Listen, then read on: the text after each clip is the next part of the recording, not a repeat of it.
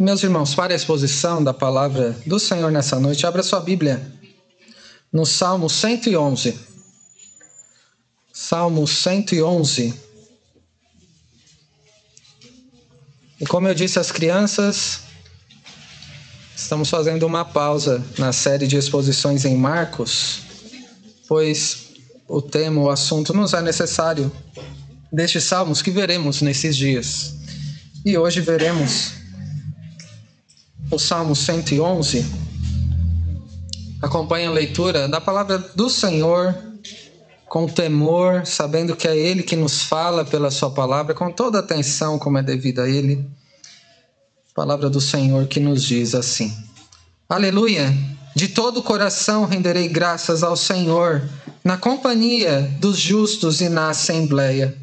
Grandes são as obras do Senhor consideradas por todos os que nelas se comprazem. Em suas obras há glória e majestade, e a sua justiça permanece para sempre. Ele fez memoráveis as suas maravilhas. Benigno e misericordioso é o Senhor. Dá sustento aos que o temem. Lembrar-se-á sempre da sua aliança. Manifesta ao seu povo o poder das suas obras, dando-lhe a herança das nações. As obras de suas mãos são verdade e justiça, fiéis todos os seus preceitos. Estáveis são eles para todos sempre, instituídos em fidelidade e retidão. Enviou ao seu povo a redenção, estabeleceu para sempre a sua aliança. Santo e tremendo é o seu nome. O temor do Senhor é o princípio da sabedoria. Revelam prudência todos os que o praticam. O seu louvor permanece para sempre. Amém. Bondoso Deus e Pai, nós diante de Ti estamos e rogamos que o Senhor nos fale neste momento de culto ao Senhor através da exposição da Sua palavra. Nós sabemos que somos incapazes de compreender a Sua palavra por nós mesmos, com a nossa própria capacidade e inteligência. Por isso, rogamos que o Teu Espírito, que inspirou o Autor Sagrado, que nos ilumine a mente para que possamos compreender com clareza aquilo que o Senhor deixou a nós. Que o Senhor nos abra os ouvidos para ouvirmos o Senhor mesmo falando conosco, não palavra de homens, mas é o próprio Senhor quem nos fala nesta noite. E que com temor o nosso coração seja levado cativo aos pés de Cristo, numa vida de devoção, de adoração e de Glória ao teu santo nome. Não permita, ó Pai, que outras preocupações e até problemas nos ah, e distrações nos atrapalhem neste momento de considerarmos a tua palavra e ouvirmos o que o Senhor guardou para esta hora para nos dizer, mas que as nossas necessidades e inquietações sejam respondidas e supridas pela sua palavra. É isso que nós te pedimos e agradecemos. No nome do nosso Senhor e Salvador Jesus Cristo. Amém. Meus irmãos, durante a semana começamos a estudar alguns salmos nos estudos semanais às quartas-feiras, no mês de julho. E nós intitulamos essa série por Cantando e Orando com os Salmos. E já pudemos considerar dois salmos nestes últimos uh, dias, nos últimos dois estudos que tivemos do Salmo 13 e do Salmo 19. E teremos mais dois salmos, se o Senhor permitir, nas próximas quartas-feiras.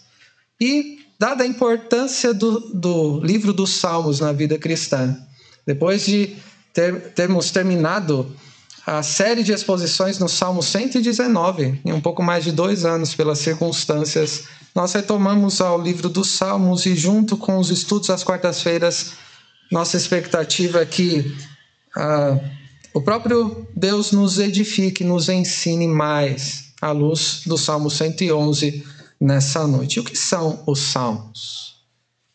O livro dos Salmos podem ser vistos, assim como os outros livros poéticos, como uma resposta de adoradores ao Deus que conduz a história e a nossa própria vida.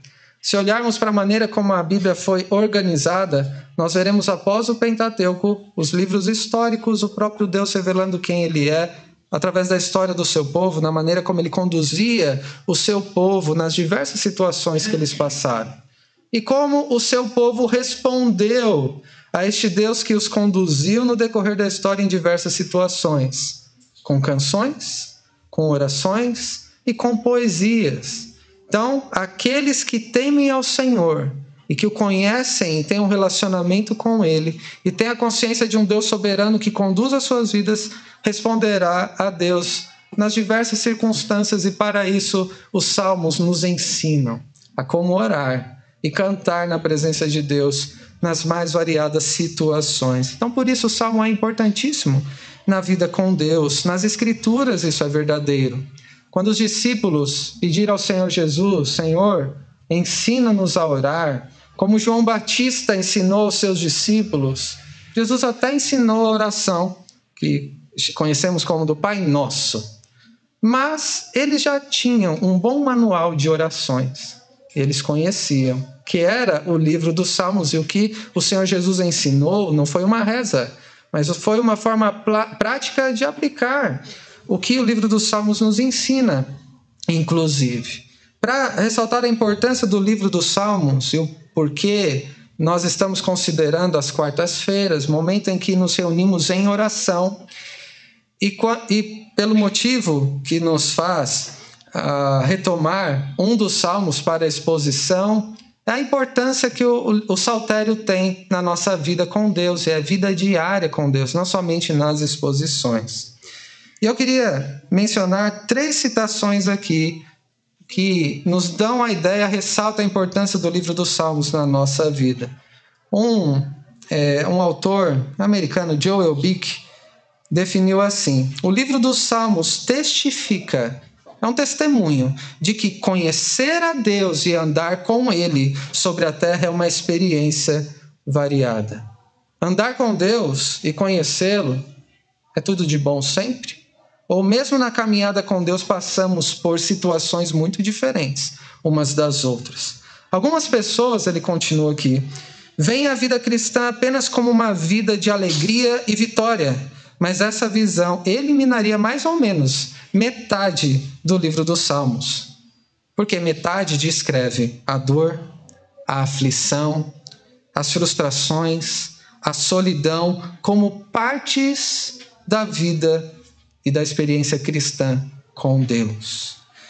João Calvino ele definiu o Saltério como uh, um livro que é um tipo de anatomia da alma e do coração humano de maneira que nós aprendemos a nos expressar em todas as emoções, pensamentos, desejos, ansiedade, inquietação, tudo que a gente pode passar nessa vida, dor, luto, através dos salmos. Ele perscruta as profundezas do nosso coração e nos faz, nos ensina a nos expressar diante de Deus. E Martinho Lutero, um outro reformador, diz que se você não puder encontrar a sua vida no livro dos Salmos, você nunca se tornou um filho de Deus. Se você não encontrar identificação com os salmistas, enquanto lê, medita nos salmos e olha como um espelho para a própria vida, você ainda não tem a experiência do que é caminhar com Deus, você ainda não foi reconciliado com Ele. E a minha pergunta é, claro, você se identifica com o que o salmista, que não sabemos quem foi, disse no Salmo 111, o quanto você pôde se identificar com aquilo que é dito aqui. É claro que esperamos que após a exposição do texto, os irmãos percebam uma maior identificação e respondam ao que Deus nos diz, pela maneira que o salmista se expressou diante de Deus na própria vida uh, de cada um de nós. Os salmos têm variados tipos. Aos salmos, é muito frequente, de lamento, não murmuração. Lamento, em que o salmista se queixa diante de Deus. Há salmos em que fica mais evidente uma grande expectativa de que Deus responda às orações, e mesmo que pareça que Deus não quer ouvi-lo, como a gente viu no Salmos 13, no primeiro estudo semanal, até quando o Senhor vai se esquecer de mim? Vai me desconsiderar, não vai nem me ouvir. No final, expressa uma firme confiança em Deus. Há salmos, como veremos na semana, se Deus permitir, que envolve confissão de pecados. E o Salmo 111, que tipo de salmo é? Parece uma queixa? Parece um lamento? Parece que o salmista está confessando o pecado de alguma forma? Este salmo é semelhante ao 119 no sentido de ser um acróstico. Lembram que é acróstico, não é? Quando pega o alfabeto de A a Z e cada linha começa com aquela letra é, é, correspondente daquela linha. Para nós isso não fica claro porque está traduzido, mas no hebraico cada linha aqui começa com uma das letras na ordem do alfabeto hebraico, as 22 é, letras que nós temos. Então o salmista está expressando aqui, mais uma vez, como vimos no Salmo 119, cada estrofe do Salmo 119. Ele diz aqui no Salmo 111, de A a Z, eu quero expressar o louvor a Deus por suas obras e por sua bondade para a sua criação. Essa que é a mensagem aqui do salmista. Ele expressa de A a Z quanto ele quer louvar e adorar a Deus pelo que ele é, pela maneira que ele demonstra sua bondade revelada na criação. Por isso que eu disse às crianças que este salmo nos ensina sobre como adorar a Deus e o porquê nós devemos adorar a Deus. E o salmista faz isso de forma prática. É claro que para nós, por ser poesia e de um tipo diferente da que podemos estar acostumados, é a poesia hebraica, pode não ficar tão claro no primeiro momento, mas ele nos diz aqui, vamos mostrar nas três partes que veremos, da maneira como Deus quer ser adorado, o motivo pelo qual Deus quer ser adorado e como Deus quer ser adorado com temor diante dele. Então, as três lições que nós veremos tratarão disso. E o tema dessa mensagem é: que diferença o culto faz na sua vida? Eu também disse às crianças: o desafio foi para elas desenharem ou escreverem que diferença o culto faz na sua vida. O fato de ter se preparado para vir até aqui nessa noite.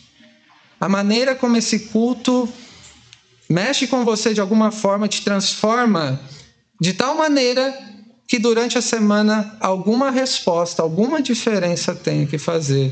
Por isso, deixe essa pergunta na sua mente. Que diferença o culto faz na sua vida? Em primeiro lugar, à luz do primeiro versículo, uma, uma outra pergunta. Como Deus quer ser adorado? O salmista trata sobre isso aqui. Quando ele diz, aleluia, de todo o coração renderei graças ao Senhor na companhia dos justos e na assembleia. O salmista aqui, de uma forma poética, ah, em certo sentido implícito, ele fala sobre o tipo de culto que é agradável a Deus. Porque nenhum, nem todo tipo de culto Deus se agrada, e muito menos aceita. Os nossos irmãos da classe de catecúmenos têm visto sobre o dia do Senhor e sobre o que é culto. E nós temos visto que Deus não aceita qualquer coisa. Ele não aceita todo e qualquer tipo de culto. Há um que é aceitável e agradável e outro que não é. E o salmista começa com essa palavra que às vezes se solta de uma forma descabida, que é um aleluia, num momento onde não tem nada a ver ou em excesso é, se pronuncia essa palavra, eu posso dizer que no nosso meio talvez pecamos por não expressá-la mais frequentemente. Aleluia! Louvado seja o nosso Deus! E ele começa de uma forma exultante. Esse aleluia é uma expressão uh, espontânea em que ele expressa o que está no seu coração. E é o que? O que quer dizer aleluia? Que Deus seja louvado. Deus é digno de toda adoração. E logo de cara aqui nós já percebemos que o salmista é alguém que conhece a Deus, porque ele deseja louvá-lo. E o contrário também é verdadeiro. Quem não conhece a Deus, é impossível que queira louvá-lo e adorá-lo. Você já parou para pensar que o mais importante no culto não é como você se sente nele ou o que vai acontecer depois com você. Eu perguntei, e é o tema da mensagem, que diferença o culto faz na sua vida? E vamos entender o porquê disso até o final, se Deus quiser. Mas você já parou para pensar que você, o que você pensa, o que você acha, se você ficou satisfeito ou não, não é o mais importante num culto? O salmista diz aleluia, apontando para o fato que o objeto da nossa adoração, aquele que é adorado, que deve ser agradado, quem deve ficar satisfeito com o culto, não somos nenhum de nós aqui, nem o pastor que conduz a liturgia de um culto e que tem a responsabilidade, na maioria das vezes, de fazer a exposição da palavra. O mais importante não é você ter a experiência de adorar a Deus, é você vir junto com outros irmãos, como igreja reunida, para prestar culto, adorar o único Deus verdadeiro. E é isso que é louvor, é elogiar, é expressar a sua admiração, falar bem sobre Deus, ele é o foco único. Para que ele seja agradado, que seja glorificado.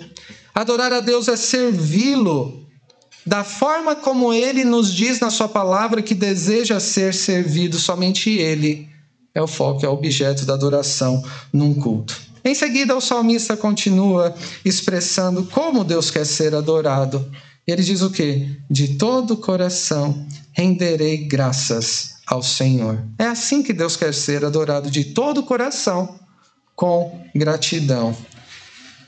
Considere o Deus a quem nós adoramos. O quanto você tem conhecido o único Deus verdadeiro? O Deus que é revelado nas Escrituras, aquele que nós ah, nos encontramos num culto, e eu sempre que posso enfatizo que culto é um encontro com Deus. Se nós conhecemos verdadeiramente o Deus revelado nas Escrituras, o culto, para você, o seu envolvimento neste culto não deveria ser com desânimo, chato e enfadonho.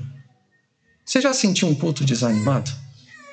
Será que o culto estava desanimado ou você estava desanimado? O culto já te pareceu chato? A mensagem, talvez. Quando se afasta da Bíblia, vai ser chato mesmo. Mas quando é fiel às Escrituras, ela cativa porque Deus fala conosco.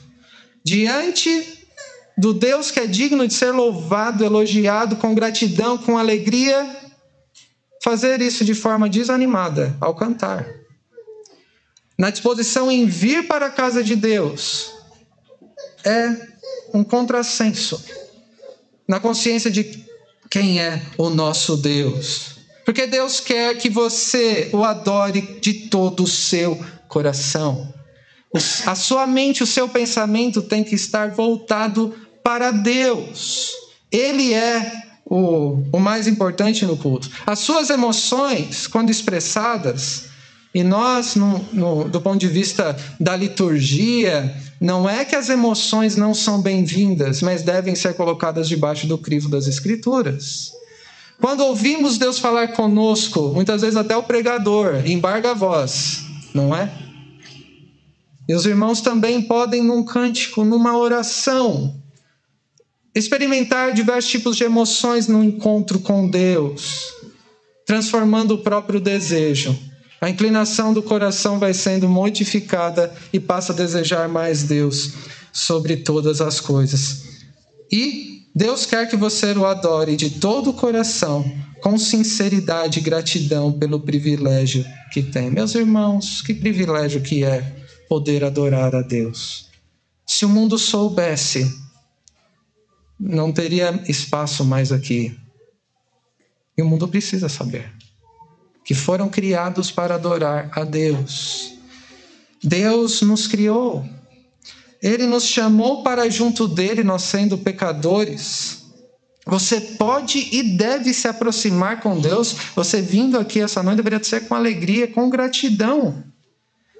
Dado é o privilégio de se aproximar de Deus pelo caminho que ele abriu pela sua carne.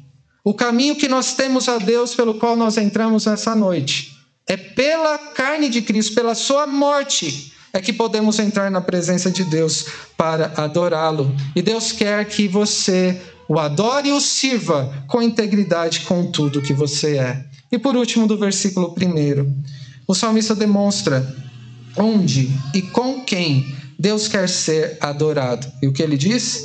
Na companhia dos justos e na assembleia.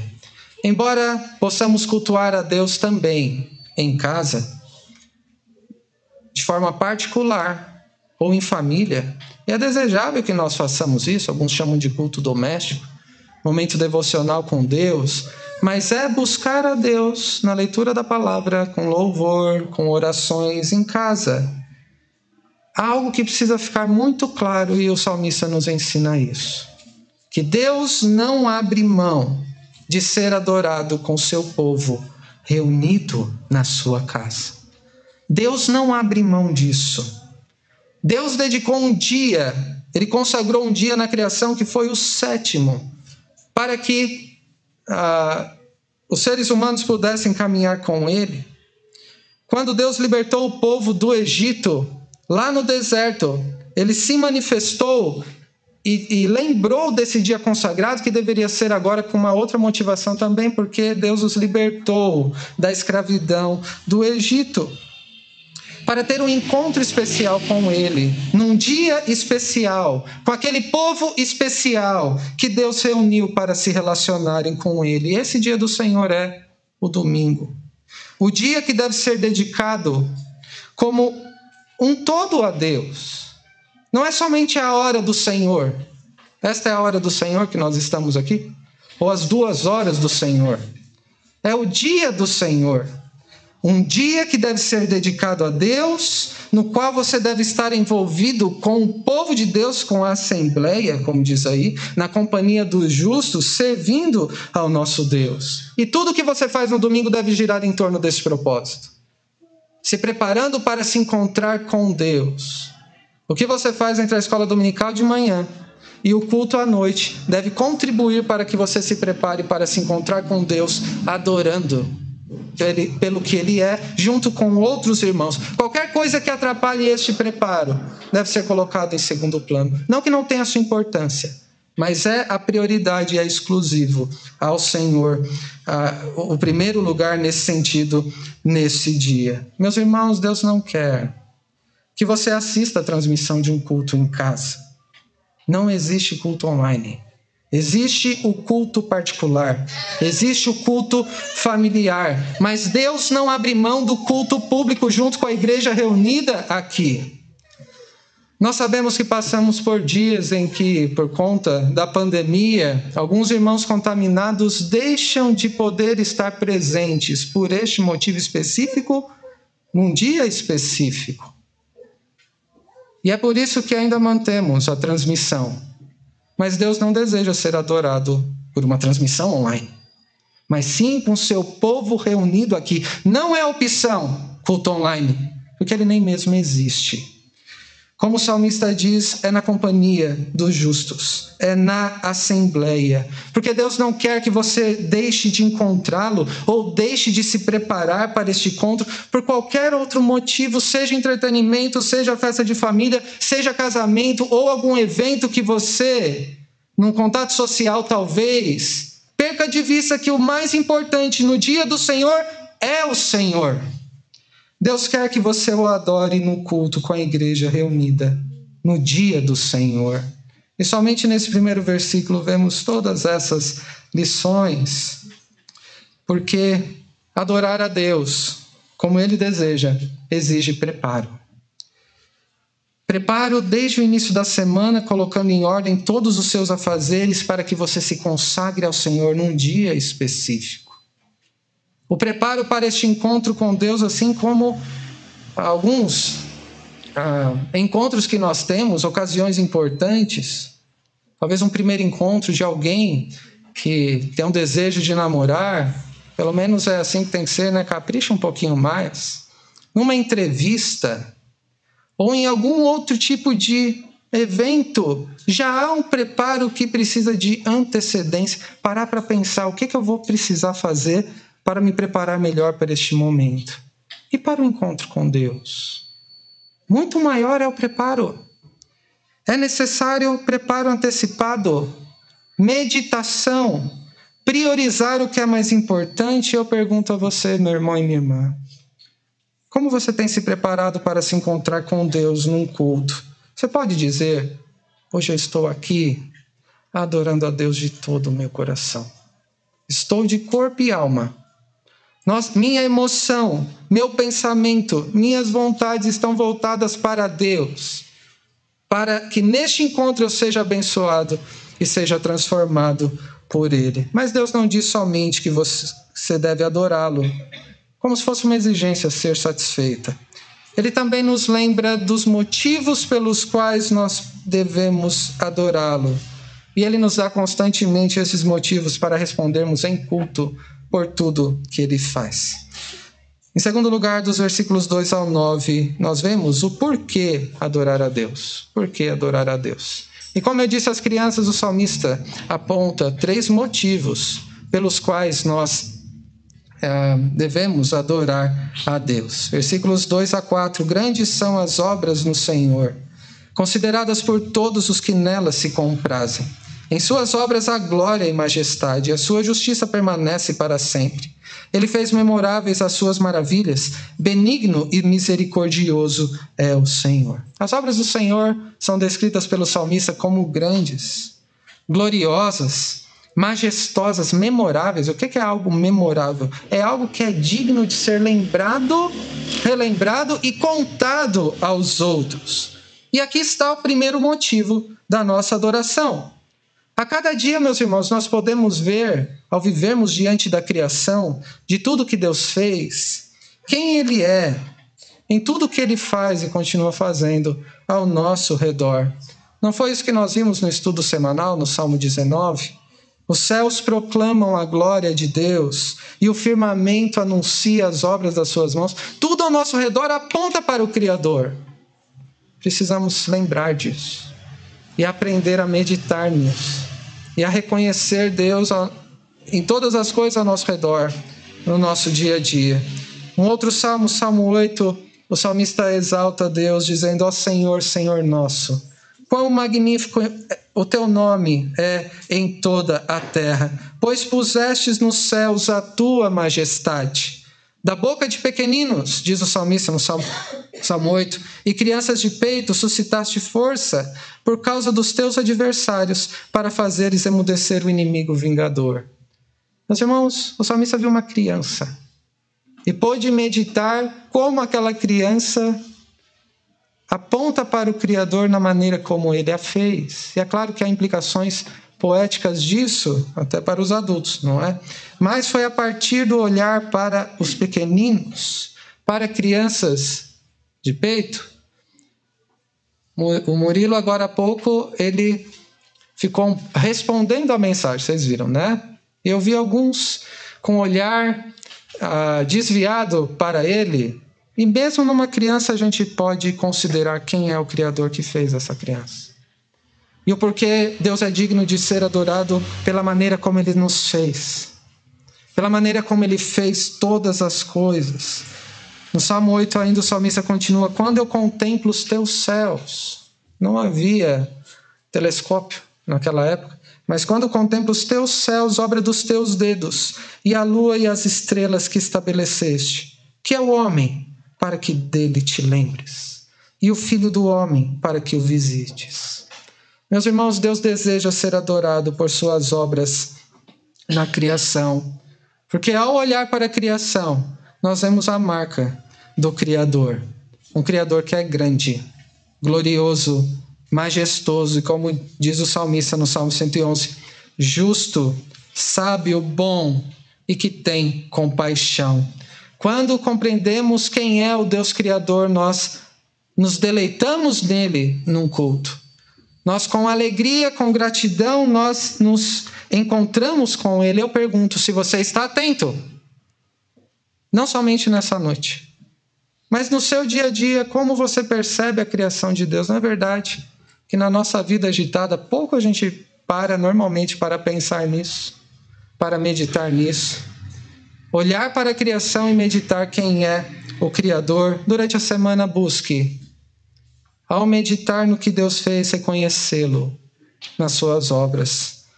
porque diante da criação a gente é lembrado frequentemente quem é o nosso Deus. Como diz o Salmo 19, sem palavras fala o tempo todo. E quando o salmista parou para ouvir o que a criação diz sobre Deus, resultou naquele salmo belíssimo, que foi o Salmo 19. As obras da criação estão diante de nós a cada dia. E é um dos motivos pelos quais nós somos alimentados no nosso desejo em adorar a Deus, e Deus quer ser adorado por isso, pelo que ele revelou sobre si mesmo nas suas obras. Além disso, nos versículos 5 a 8, o salmista diz: dá sustento aos que o temem. Lembrar-se-á sempre da sua aliança, manifesta ao seu povo o poder das suas obras, dando-lhe a herança das nações. As obras de suas mãos são verdade e justiça, fiéis todos os seus preceitos. Estáveis são eles para todo sempre, instituídos em fidelidade e retidão. Do que, que o salmista está falando aqui? Quando ele começa dizendo dar sustento aos que o temem, nos ajuda a perceber que ele está falando da providência, do cuidado de Deus, em especial daqueles que lhe pertencem no decorrer de toda a história. E a forma como estes versículos foram escritos remete ao cuidado de Deus desde o deserto, da libertação de um povo, quando eles foram alimentados por Deus durante 40 anos. Então, a providência do Senhor é a fonte do sustento do salmista, assim como é a sua também. Você não é sustentado pelo seu trabalho acima de tudo e primordialmente. O Deus da providência te concede o trabalho para que Ele mesmo te sustente a cada dia, dando vida, respiração, o alimento, uma família, uma família da fé, e tantas outras bênçãos que nós não merecemos, e quando reconhecemos que Deus nos dá, nós percebemos que Deus é bondoso. Ele nos trata melhor do que nós merecemos. Nós vemos também que é a providência de Deus que não somente nos sustenta, mas que também garante que as promessas de Deus sejam cumpridas. Que diz que o poder de Deus se manifestou nas obras dele, dando-lhe a herança das nações. Deus fazendo com que eles conquistassem a terra prometida nós sabemos que tudo que Deus faz é verdade, justo e que permanece para sempre. Então, qual é o segundo motivo pelo qual devemos adorar a Deus? É ao reconhecer a cada dia que as suas uh, que Deus está envolvido com aqueles que Ele criou. Deus está envolvido com cada detalhe da sua vida. Deus não entra com providência, como é uma expressão que às vezes automaticamente sai, em momentos específicos e que você precisa de socorro. A providência significa que Deus nunca deixa de estar envolvido com tudo que ele criou, e isso é motivo de sobra para adorá-lo a cada dia. É o motivo do contentamento do crente e de segurança que o Deus e começou a obra em nós, há de completá-la até o dia de Cristo Jesus, e que Deus nos conduzirá em triunfo nesta vida, independentemente das dificuldades, e nos levará seguros ao encontro com Ele, face a face. E o encontro com Deus a cada domingo nos lembra disso. O desejo de queremos encontrar com Cristo face a face, se aproximando cada vez mais de nós, e neste encontro dominical, nós experimentamos isso uh, uma menor intensidade, mas no encontro com Deus, genuíno encontro com Deus. É por isso que nós podemos orar, porque o nosso Deus nos sustenta cada dia. O pão nosso de cada dia dá-nos hoje. A nossa dependência dele é diária. A nossa necessidade é para suprir as nossas necessidades e daqueles que estão ao nosso redor. Por isso, o pão nosso dá-nos hoje. É por isso que nós lemos no Salmo 104, por exemplo, alguns antes desse, de uma forma poética belíssima, a expressão da providência de Deus, dizendo: Do alto de tua morada regas os montes, a terra farta-te do fruto de suas obras. Fazes crescer a relva para os animais e as plantas que o ser humano cultiva para que da terra tire o seu alimento. O vinho que alegra o coração, o azeite que lhe dá brilho ao rosto, e o pão que lhe sustém as forças, são saciadas as árvores do Senhor e os cedros do Líbano que ele plantou. Deus sustenta toda a sua criação na sua providência. No versículo 24, do Salmo 104 diz: Que variedade, Senhor, nas tuas obras! Fizeste todas elas com sabedoria, a terra está cheia das tuas riquezas. 27. Todos esperam de ti, que lhes dê de comer a seu tempo. Se lhe dás, eles o recolhem. Se abres a mão, eles se fartam de bens. Se escondes o rosto, eles se perturbam. E, se, e lhes cortas a respiração, morrem e voltam ao pó. Envias o teu espírito, são, eles são criados, e assim renovas a face da terra. Que a glória do Senhor dure para sempre. Exulte o Senhor por suas obras. Com só olhar para a terra, ele a faz tremer. Toca as montanhas e elas fumegam. Cantarei ao Senhor enquanto eu viver. Cantarei louvores ao meu Deus durante a minha vida. A providência de Deus fez com que o salmista, no Salmo 104, também louvasse e adorasse a Deus. Porque Deus quer ser adorado pela sua providência. A cada dia que você experimentar o cuidado de Deus, você tem mais motivos para adorá-lo. Reconhecendo o seu poder de não deixar nada escapar de te manter em vida. O que você faz para o seu coração continuar batendo? Se Deus abre a mão, nós vivemos. Se Ele recolhe, não resistimos. O fato de você estar aqui é que Deus, na sua providência, tem te sustentado. Durante a semana, pense nisso. E por que eu estou falando durante a semana? Não somente para aplicar aquilo que estamos considerando aqui, mas para que você, pensando nisso, já se prepare para o próximo encontro com Deus no próximo domingo. Se Deus não te recolher para si, ou como se diz, se ele não voltar antes não perca o próximo encontro com Deus. Não se acostume com sustento, como se fosse obra das suas mãos. Não se acostume com sustento espiritual, como se já fosse familiar demais para você. Não se não considere como comum ter o privilégio de ser conduzido por Deus por sua palavra cada dia, porque isso é um privilégio que nem todos experimentam. Não deixe de experimentar, mesmo que os dias sejam difíceis o contentamento da esperança que você tem nas promessas de Deus, que Ele tem guardada aos que o temem. As obras da providência também estão diante dos nossos olhos a cada dia e são motivo para que adoremos ao nosso Deus. E por último, por último desculpe, versículo 9, que diz: Enviou ao seu povo a redenção, estabeleceu para sempre a sua aliança santo e tremendo é o seu nome. Deus quer ser adorado pela redenção, pela salvação que ele concedeu a nós.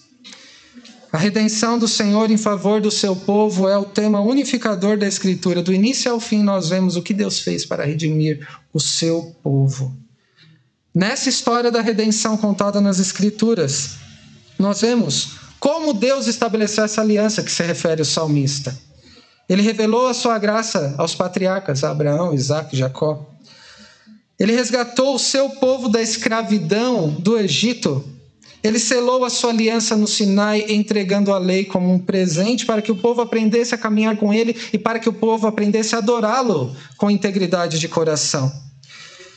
Ele tomou aquele povo para si, tornando sua propriedade especial, que todo rei tinha. E a propriedade peculiar de Deus é o seu povo e decidiu habitar com o seu povo. Este é o terceiro motivo da nossa adoração também. Sabe qual é? O fato de Deus ter vindo ao nosso encontro, ao fazer aliança conosco em Cristo Jesus, nos resgatando da escravidão do pecado e da condenação do inferno, tornando-nos nós que éramos seus inimigos, seus filhos, e decidindo habitar conosco através do seu Espírito.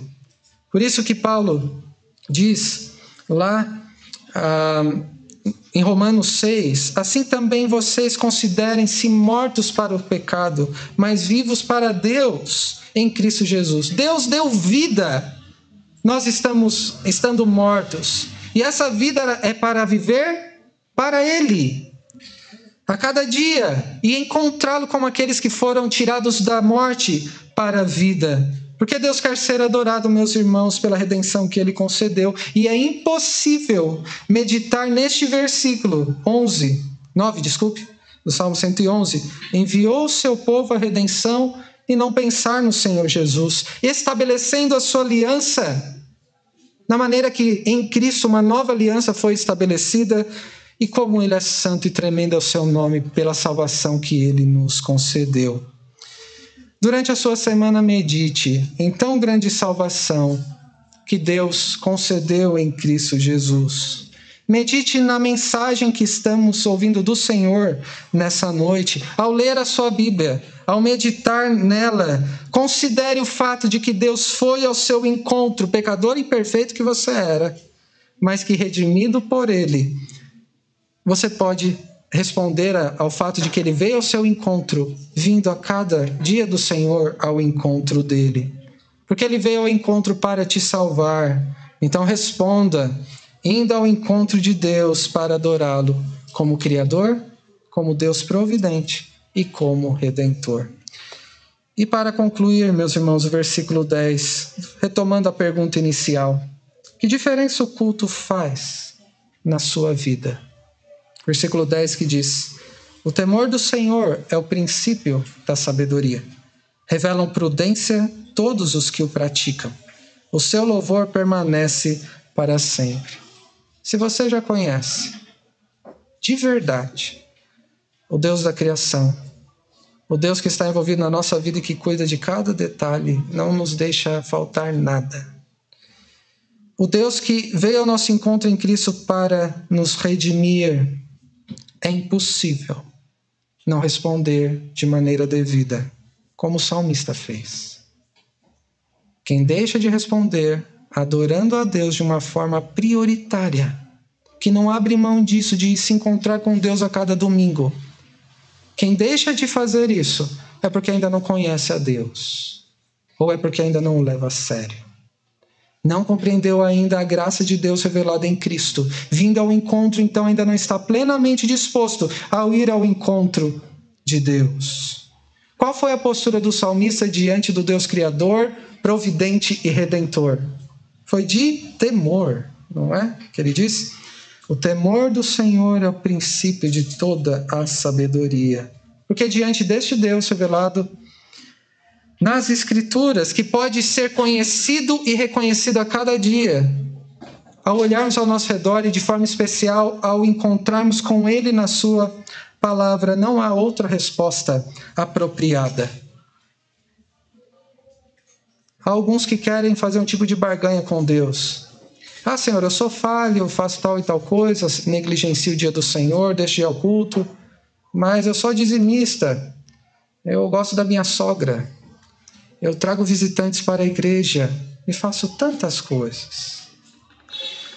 Não há outra resposta apropriada. Somente o culto a adoração, o serviço a Deus é aceitável por Deus, porque Ele mesmo estabeleceu um meio de respondermos ao fato dele ter vindo ao nosso encontro, que é indo ao seu encontro em culto.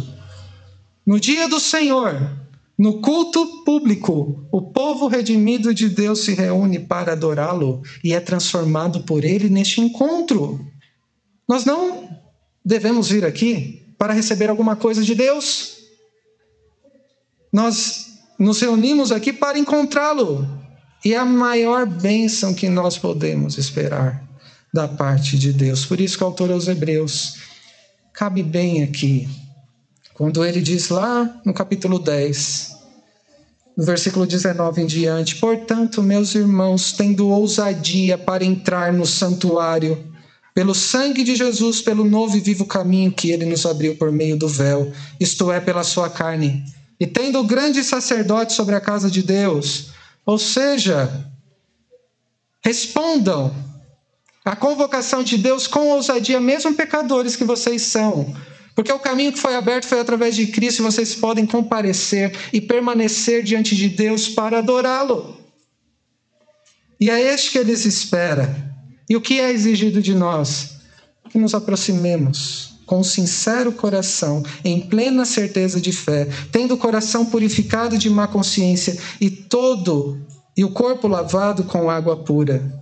Guardemos firme a confissão da esperança, sem vacilar, pois quem fez a promessa é fiel. Cuidemos também de animar uns aos outros no amor e na prática das boas obras, porque somos responsáveis diante de Deus e também uns pelos outros, no que se refere ao culto e às outras coisas. Não deixemos de congregar como é costume de alguns. Pelo contrário, façamos admoestações, ainda mais agora que vocês veem que o dia se aproxima. Meus irmãos, responda no seu coração diante de Deus: que diferença o culto faz na sua vida? Você pode dizer que de coração espera um momento para vir se encontrar com Deus junto com outros irmãos, que é uma prioridade para você. Se você teme a Deus, o Deus da criação, da providência e da salvação, Nunca deixe de louvá-lo por qualquer outro motivo. Qualquer outra coisa que concorra nesse dia que é santo, consagrado a Deus. Pois as outras coisas passam, mas o seu louvor permanece para sempre. Não venha adorar a Deus por obrigação, por costume, por encontro social, mas deleitando-se em Deus pelo que Ele é, pelo que ele tem feito na sua vida, porque você reconhece e quer responder a ele, e pelo que ele prometeu aos que o temem. Orar e cantar, como salmista, se você pode se identificar com este salmo. E tem no seu coração o mesmo desejo de adorar a Deus junto com os irmãos, pelo que Deus é. E porque teme a Deus, Adorar a Deus como Deus quer ser adorado com a motivação correta é a maneira como Deus nos faz temê-lo mais, depender mais dele, nos torna mais sábios para a vida diária, nos alegrar nele mesmo quando a situação é difícil. E a maneira é a maneira também como aprendendo a temê-lo mais, nós refletimos com a nossa vida quem é o nosso Deus e os outros possam olhar para nós e reconhecer quem é o nosso Deus. E é sobre isso que veremos no Salmo 112 na próxima semana se Deus permitir. Que Deus abençoe a todos. Amém.